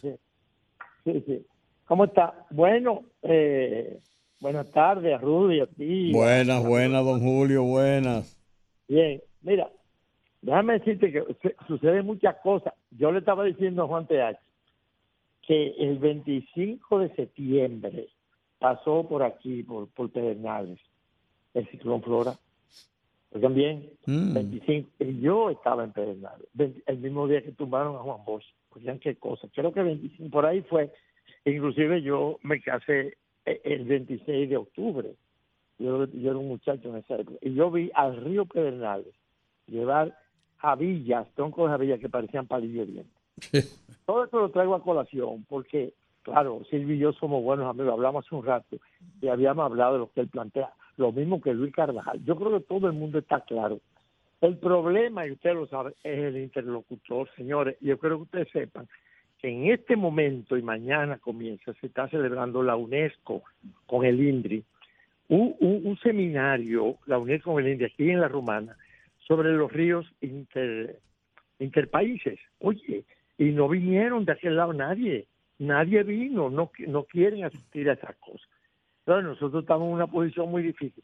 Lo que plantea Silvio, yo tengo algunas cosas que puedo decir, pero de repente lo que se me ocurre es, nosotros debemos aprovechar esta coyuntura, aunque se han hecho muchísimos estudios para ya estudiar esas cuatro cuencas, y nosotros necesariamente ya vamos a tener que hacer presas bilaterales. Por ejemplo, Don Miguel. Si nosotros empezamos Don Miguel, que, está, que es en el río eh, eh, ¿cómo se llama? Dajabón, porque el masacre por allá que le llaman. Y la gente confunde un poco masacre con otra cosa que ustedes saben, ¿verdad? claro. Entonces, ahí nosotros vamos a agarrar el río Capotillo que nace en Haití y vamos y Silvio habla de eso. Yo yo realmente estoy aquí en agua potable, pero lo que Silvio, Raúl Pérez eh, y una playa de muchachos conocen tanto esa zona que podemos hablar de lo que creo que debemos con los organismos internacionales y bien. Por ejemplo, en el caso de la Jabón, sabemos precisamente lo que se dice ahí. Están haciendo un canal allá a lo loco y eso lo que va a traer va a ser problemas. Porque ellos necesitan hacer una obra de toma. Julito, Julito dice Silvio Carraco hoy que eso es un disparate lo que están haciendo. Porque sin ningún estudio técnico, sin ninguna valoración y que además, si se produce una vaguada o una tormenta, si el río coge su cauce, eh, se lleva eso. Se lo va a llevar todo. Se lo lleva todo, con las inundaciones y demás. Que por eso que dice que el gobierno tiene razón, el gobierno dominicano, cuando está exigiendo que se hagan los, la parte técnica, los estudios necesarios para prever todas esas cosas que pueden ocurrir en un momento determinado. Ese, río apenas entra 3 o 4 kilómetros en territorio. Eh, 3 kilómetros. Nosotros, exacto, nosotros, entonces aprovechan eso, pero ¿qué pasa? Pues y sale y desemboca en la malla de Manzanillo, a donde hay cantidad de parceleros hasta la colonia japonesito que usan ese, y oye, algo peor, la laguna de Saladilla, que a mí en el 62 tuve la oportunidad de conocer, años 62, porque de ahí era que la Grenada sacaba el agua para Manzanillo. La primera vez que yo vi una planta de tratamiento de, de, de, de quitar dureza fue ahí, y para mí eso fue una yo tenía 22 años. Yo decía, bueno, eso, eso se seca, Juan TH, y lo vamos, y, y hay problemas porque luego se seca ahí, va a intrusión salina y demás. Entonces, yo creo que esta gente está en una bueno, ahora, ¿con quién tú vas a hablar, Rudy? ¿Con quién vamos a hablar? Es el problema. No hay interlocutor. hay, es el problema. No hay interlocutor, entonces yo creo que como el presidente, ¿verdad? También eso me digas, oye, que tú tienes que decir, bueno, pero te vamos a parar esto aquí, pues mientras tanto podemos hacer eso. Ahora, este es el momento de que nosotros con los organismos internacionales, y por supuesto siempre digamos, porque nosotros somos los ricos y los pobres, siempre viene el asunto de que aquellos, no, es un problema de ellos. Ellos acabaron con su país. Y es una situación, mira, eh, el 47% de la cuenca del río, eh, ¿cómo se llama? Del río, el que, no es masacre, es Jabón. Jabón. nosotros 53 países. Pero eso es, eso es un erial de aquel lado. Es decir, que ah, otra cosa importante. Ustedes se acuerdan del Solieta, aquel río que acabó con. Claro, claro. Fue muerto. Bueno, allá, como no hay ninguna foresta, ni hay sotobosque, ni nada, cuando llueve, tú puedes tener, tú sabías que tú puedes tener ahí donde están haciendo el canal 100 metros cúbicos por segundo.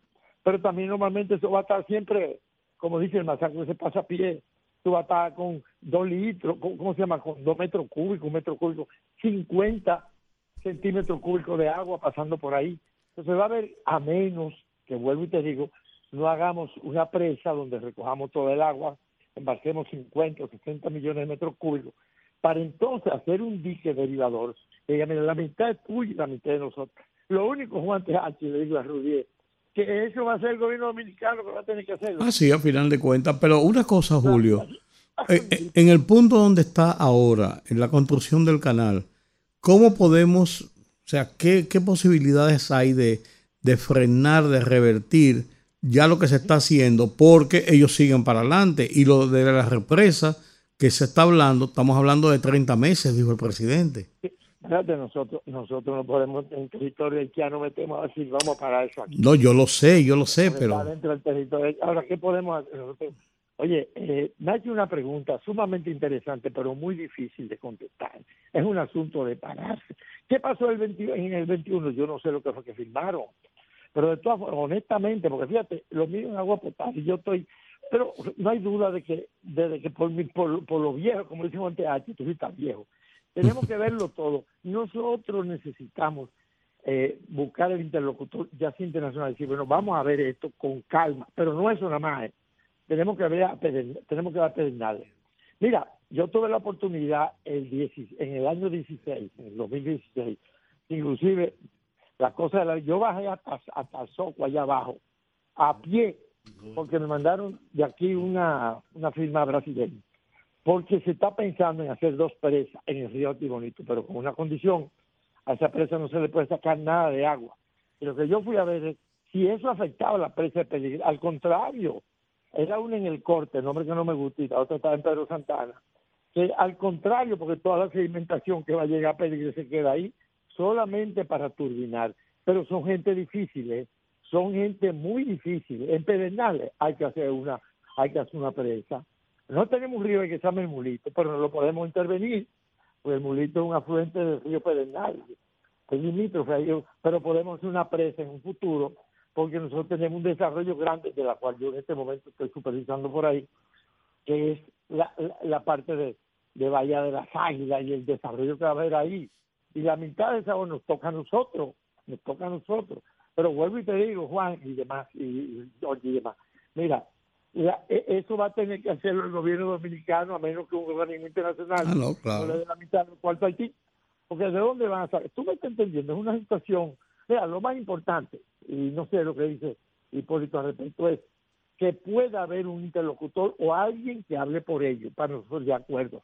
Pero eso que plantea Silvio, eso es correcto, y lo que plantea Luis Carvajal también es correcto nosotros necesitamos que alguien se ocupe de que esa cuenca se reforeste. Lo primero, lo Jurito, lo primero es que es innecesario la pacificación de Haití. Y eso solo se logra con una fuerza internacional que intervenga en Haití, que no me vengan con el cuento de pacificación, no es una intervención militar. y, reducir a las pandillas. Pero hoy, hoy una pandilla asesinó 14 personas y que incendió casas y hizo lo que le dio la gana. Y se robó automóviles, hizo de todo hoy mismo, hoy lunes. Pero, pero, hoy, pero el presidente de la República nuestra, Luis Abinader, planteó en la ONU, hubo una reunión con Kenia que supuestamente van a hacer lo que van a dirigir eso. Yo lo que pregunto, ¿cuándo es que lo van a hacer? La semana que viene, porque el presidente Biden también, todo el mundo lo ha dicho. Bueno, pero es que ya eso depende del Consejo de Seguridad bueno, de las Naciones Unidas. Y va a volver lo mismo de siempre, se vuelven a hablar encima, no voy a decir lo que es. Y luego al final, eh, no sé lo que va a pasar, pero al final parece, parece que esa intervención se va a dar y es una intervención, como tú dices, militar, y apaciguar eso ahí. Y luego, diplomáticamente, que nombren comisiones de ahí mismo para que discutan con nosotros sobre el problema limítrofe de los Yo recuerdo cuando yo estaba en la escuela que, había... Ah, bueno.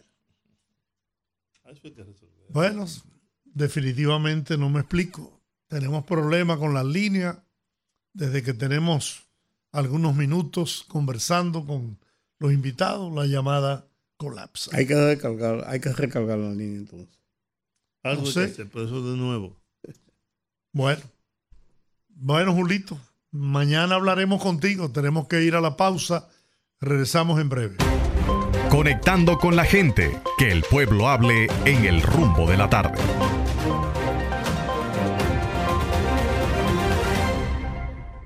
Abrimos los teléfonos. Escúchame. Ajá. Escúchame. Déjame decir algo. Dilo. No me reprima. Escúcheme otra vez.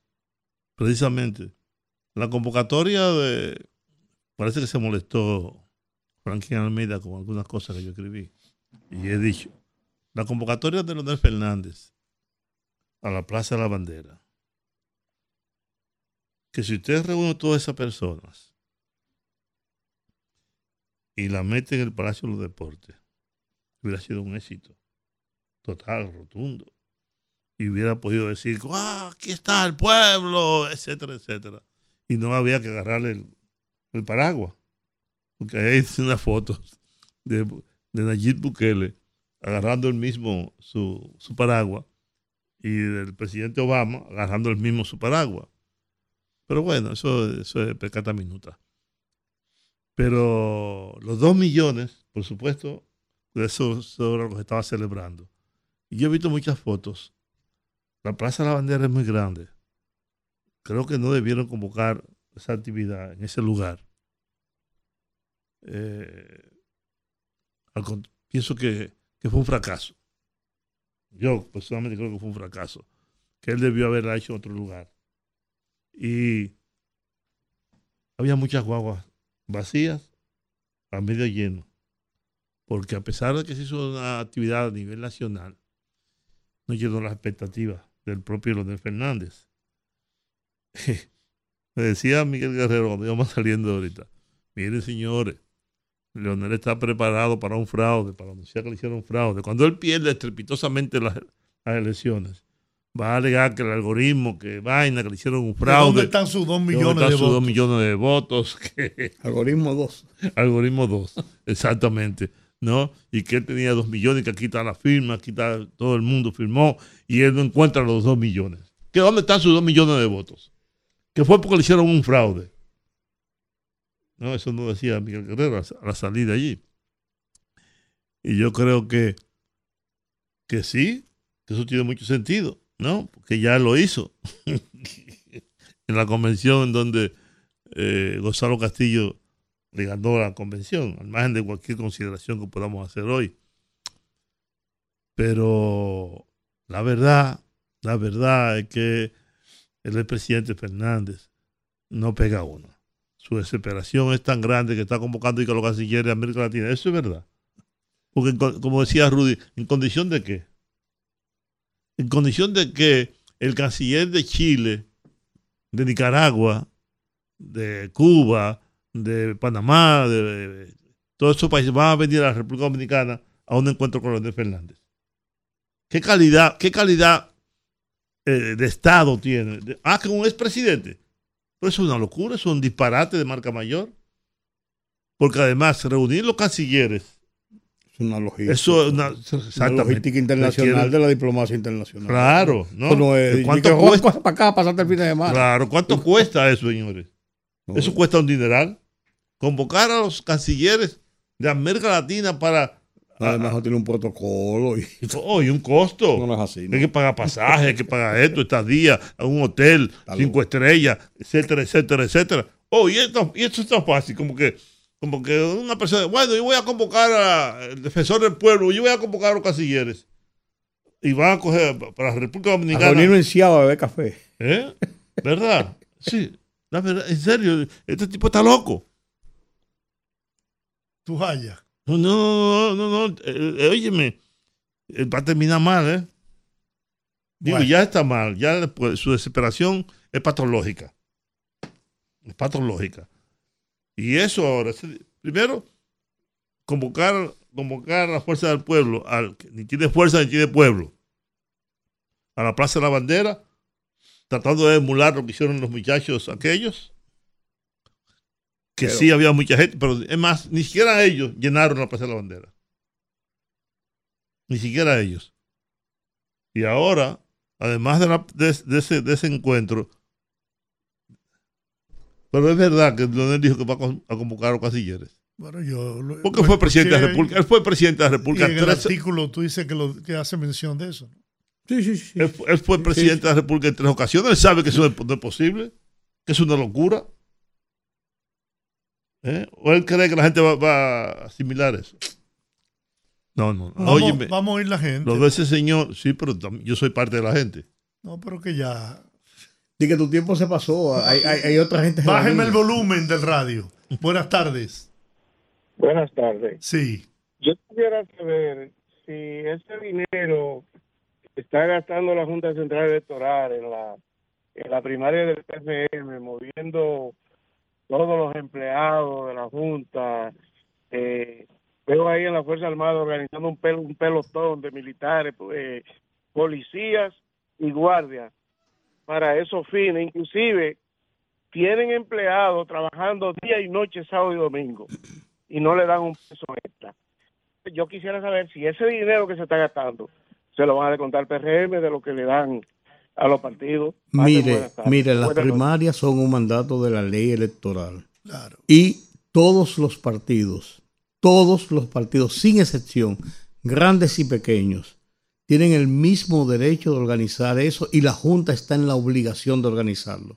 Los otros partidos se han decantado por otros mecanismos de elección de sus candidatos, porque hay una gama de mecanismos.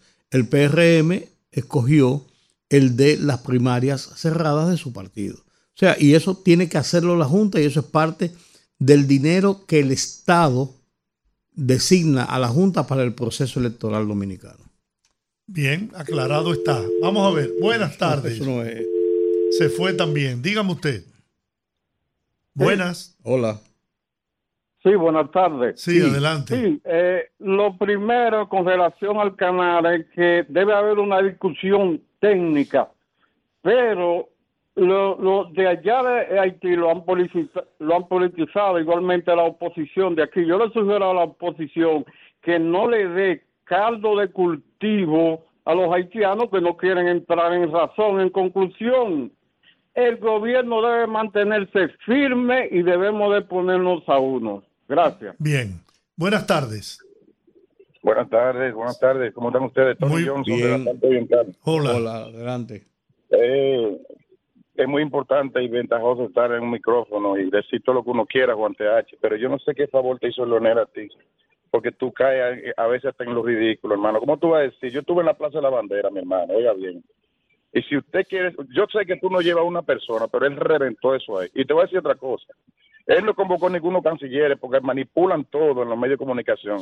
Incluso ahí vi un medio de comunicación diciendo en el Nacional que, él había dicho que fue un error eh, cerrar la frontera y ahí se quedaron. Y la parte del discurso más interesante no es así, porque toda la campaña en contra de Leonel, porque saben, saben, que te lo puedo asegurar, que es para afuera que van. Muy bien. Vamos a ver. Buenas tardes. Buenas tardes, Sí. Hola. Juan TH. Una cosa. Hay muchas palabras célebres eh, se cambia con la situación. Por ejemplo, la de Duarte, hasta que no se calienten a los traidores como se debe, los buenos y verdaderos dominicanos serán víctimas de su maquinación. Pero hay una palabra que a mí me gusta. ¿Aló? Sí, adelante. que dice que lo único que necesita el mal para triunfar es que los hombres honestos no hagan nada. ¿Por qué yo digo esto? Leonel convoca una manifestación en la Plaza de la Bandera, sabiendo que al frente está la Junta Electoral. Y por lo menos, como se supone que viene una congresional y viene una presidencial, deberían de respetar esos símbolos patrios que es la Junta Central Electoral. Entonces, él se destapa con, con una frase como que Lionel, eh, como que Abinader es el creador de esta crisis. Cuando esta crisis fue pro- pro- provocada por el país vecino, que son los haitianos. Entonces, Lionel dice que el canal va a seguir en construcción. Señor, usted debiera por lo menos de guardar la forma y expresarse en eso en otro término. ¿Cómo usted dice que eh, eh, el- el- esta situación no va, no va a, a parar que el canal siga en su construcción? Oye, hay que tener poco sentimiento para, porque es lo que está legitimando a esos bandoleros y dándole ganancia de causa para que sigan en su diablura. Bien. El lugar, el lugar de tú como, como es presidente de la República, poner buen ejemplo, que la pase bien. Muchas gracias. Buenas tardes. Se fue. Buenas tardes. Aló. Sí, dígame. Oiga, toda esa guagua que llevaron fue dándole 500 y la pica, porque yo estaba en Neiva y ahora te había visto cómo estaba la gente, matándole para que le dieran los 500 pesos y un pica Muy bien. Vamos a ver usted. Buenas tardes. Sí, buenas. Sí. Jorge Juan. Hola. Rudy. Hola. Juan, te felicito por no contestarle a ese pelafustán. Mira, eh, señores, en este país, Jorge, las cosas no bajan. Yo escuché a Iván García, que ustedes lo conocen y lo han llevado ahí. Claro. Es el presidente de la Asociación de Comerciantes. Él decía que los precios de los furgones y eso estaban en 14, en, en 12 mil pesos, que por eso era la subidera de precios. Sin embargo, él mismo dijo ayer que él que eso volvió a la normalidad y que él mismo pagó en estos días eh, eh, 1.900 dólares. O sea que ya volvió a la normalidad, pero los, los precios están igualitos, subiendo más. ¿Tú me entiendes? Ujú. Ok. Bien. Bueno. ¿Y usted qué opina? Buenas tardes. Saludos familia de Puerto Rico. Oh, Aníbal, qué bueno ¿Cómo escucharte. estás, Aníbal? Aquí escondido para que no me, no me pillen, que estoy haciendo un chivito y lo, lo estoy escuchando escondido. Cuéntanos. No, mira, esto, o el señor que llamó ahí, que se iba a rajar el pecho defendiendo a Leonel, y piensa allí que, que, que, la, la, las declaraciones de Leonel. Leonel desde el primer día, para él, la culpa la tiene el gobierno dominicano, de todo. Él, él no ha averiguado bien, pero no importa. Sus declaraciones están ahí, él las puede buscar él mismo, en los noticieros, en, en en los noticiarios y en la prensa. Y, que, y segundo, que no olvide que a Leonel le conviene eh, que soportarle todo a, los haitianos, porque la mano derecha de Leonel es uno de los empresarios más influyentes en Haití, que no se le olvide a la, persona que llamó anteriormente, quién era que tenía un helicóptero para Mi- Michel Martelly. Cuando Michel Martelly atacaba la República Dominicana y nos acusaba en la comunidad internacional, era un helicóptero dominicano conjunto con un piloto dominicano que, que movía a Michel Martelly en, en Haití. O que llame para mentir eso, si, es- si es verdad o es mentira. Saludos, familia. Bueno, Gracias, Aníbal. Gracias, Aníbal. Buenas tardes. Buenas tardes Hola. de nuevo, nada más para contestarle a los al que me la Fután y al último que habló, también desinformado. El que tiene un, un asesor que anda en un helicóptero, llama Porte, es presidente actual, eh, corrígete, mijo. Juan, perdóname, yo no tengo nada contra ti, pues yo soy también locutor y a veces voy a los medios de comunicación. Pero te voy a explicar algo. Yo sé que es verdad que hay razones para que lo es un santo, pero por favor, cuando usted debe emitir un juicio, por ejemplo, él no ha convocado a ninguno cancilleres, porque tú sabes que los medios de comunicación están parcializados, no es que te lo estoy diciendo yo. Fíjate cómo entra lo interactivo, mayormente, y la gente que quiere hablar no puede, porque ellos tienen su, su que tú sabes la publicidad que está pagando y todo eso. Entonces yo simplemente digo, ok. Pero perdóname, pero tú, tú estás hablando la aquí. Tú estás hablando Sí, aquí.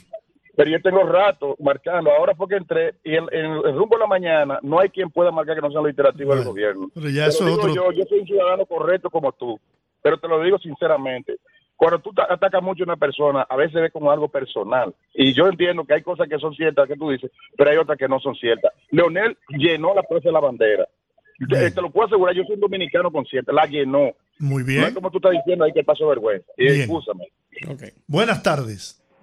Hola. Hola, Jack.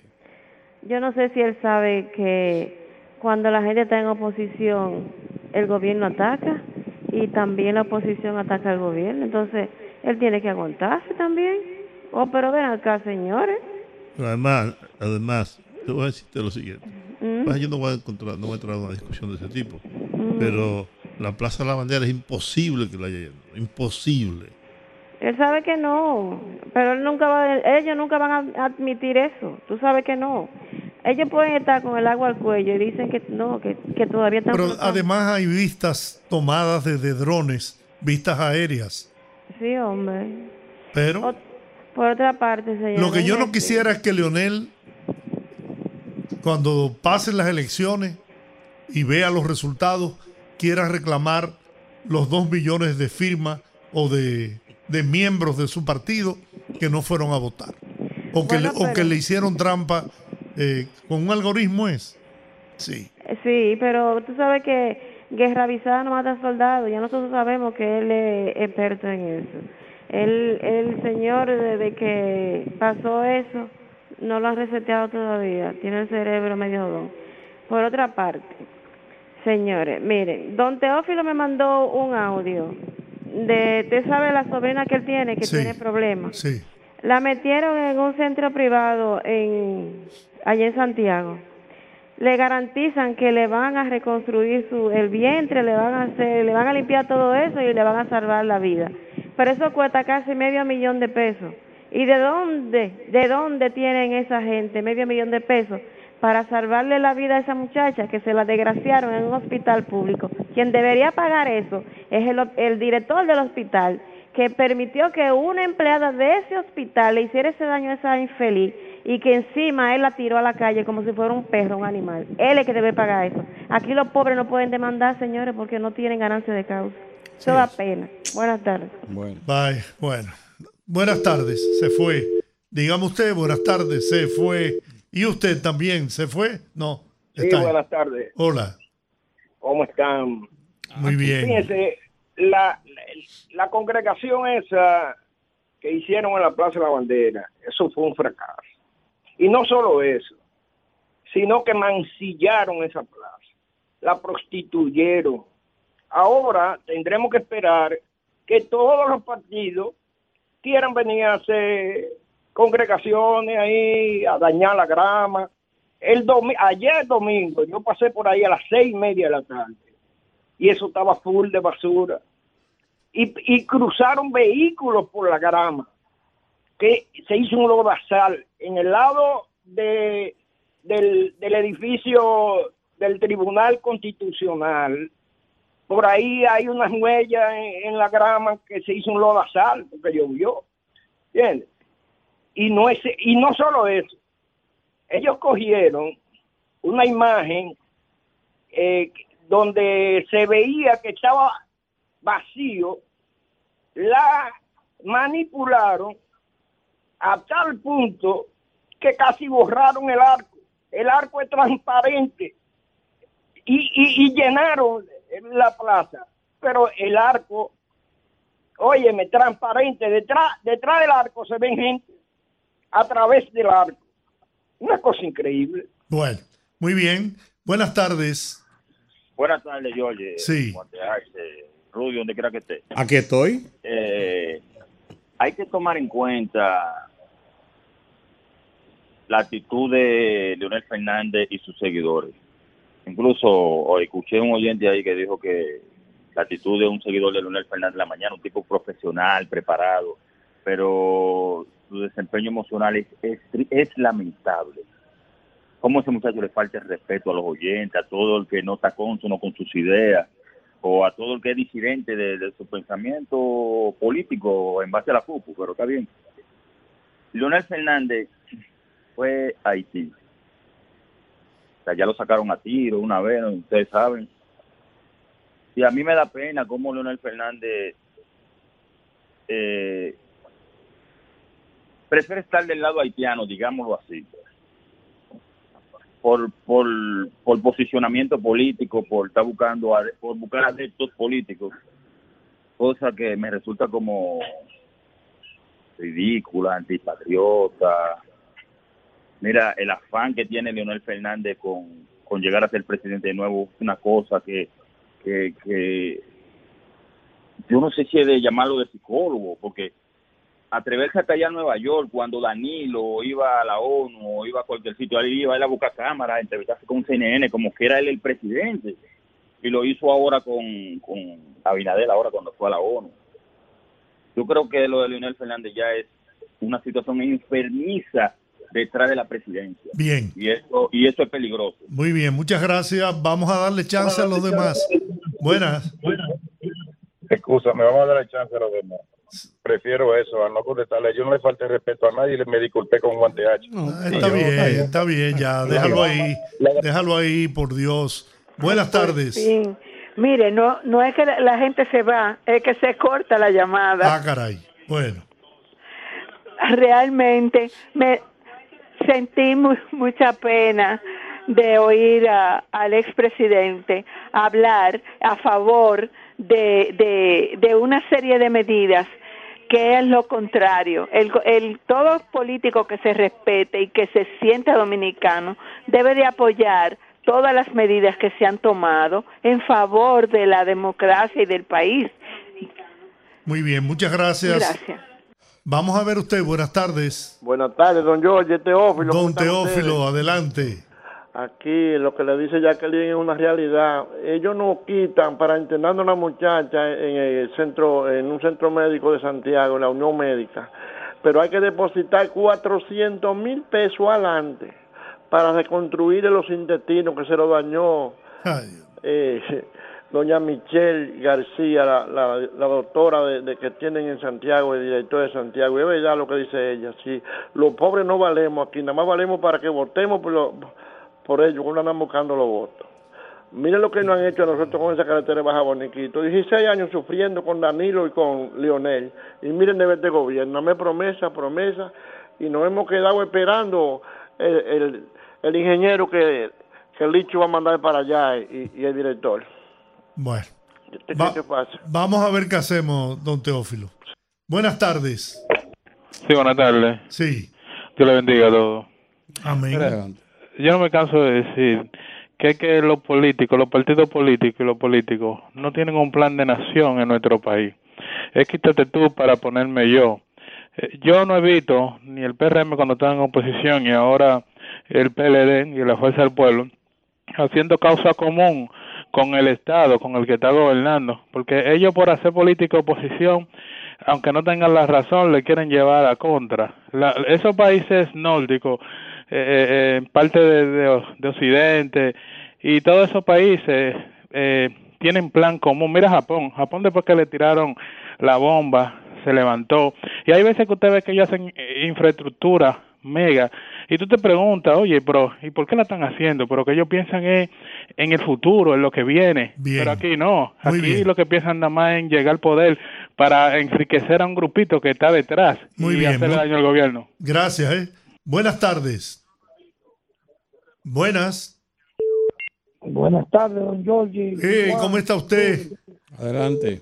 Estamos bien desde el Bronx, New York. Desde el Bronx, en Adelante. New York. Adelante.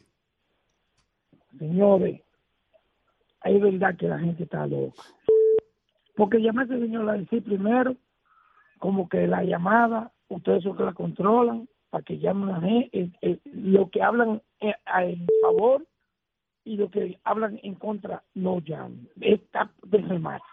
Por otra parte, eh, Alibaba Fernández se le olvidó, no importa que la llene a Plaza Bandera, no lo vimos con el penco que llenó muchísimos eh, sitios de concentración y ganó las elecciones. Eso no define que vaya a ganar, vayan a triunfar en las elecciones. Eso es más cháchara de Alibaba y, lo- y- y los 40 ladrones. Eso sabemos. Que no, eso de que molestarse a discutir con gente que siempre creen tener la razón es algo vano, no vale la pena. Así Muy- que vamos a esperar el 16 eh, de mayo, o el último, no sé, el último eh, día del mes de mayo del año que viene, a ver si es verdad. Vamos a ver. Ahí es que donde los hombres se separan de los muchachos. Exactamente, así mismito. A ver si porque retorce el rabo. Bien. Gracias, eh. un abrazo a todos los dominicanos allá en la ciudad de Nueva York. Buenas tardes. Buenas tardes, ca- casi noche, George. Sí, ya es de noche. Rudy, Alex, Santo Domingo Este. Hola, Alex. Hay que tener mucho pipé. Llamar tres veces para hacer una queja de la cual él mismo, al contactar la emisora en las tres veces, tuvo éxito. Carajo, uno ve cosas. Lo otro es, no es extrañar, recuerden que en este país solo una persona puede conceptualizar y tiene un nombre y apellido de Fernández. Yo recuerdo que cuando hicieron su, su- sus tollos en la CDE, que prometieron que iban a resolver los apagones en menos de, de- X cantidad de días, el que ellos pusieron como administrador, cuando le tocó la, la- la oportunidad de subir las facturas eléctricas, le llamó indexación a la, a la, a la- O sea que en palabritas y cosas como así, finolis, ellos saben de eso. Pasen bueno. Bien. Señores, con esta llamada terminamos. Nuestra invitación para Cógelo. mañana. Debo ponerle algo a ustedes dos. Ah, pero ponlo. Un minuto. Sí, un minuto. Vamos a oírlo. en el color de la piel de las personas hasta que salí de la República Dominicana en el año 1961. Yo no sabía que habían negros y blancos, no lo sabía. Y lo digo así mismo con toda humildad, porque a nosotros, los, jóvenes, los niños de aquella época, a nosotros nunca se nos inculcó el rechazo de la piel. Sin embargo, eh, ha sido al revés con Haití. Haití tiene en su constitución cosas que son inadmisibles desde el punto de vista de la, de, de- de la humanidad. El decir que usted no puede llegar a un puesto importante político en Haití por el color de su piel. Entonces, ¿cuál es el racismo? Es José Joaquín Puello. Sí. Terminamos, Te señores. Hasta mañana. ¿verdad?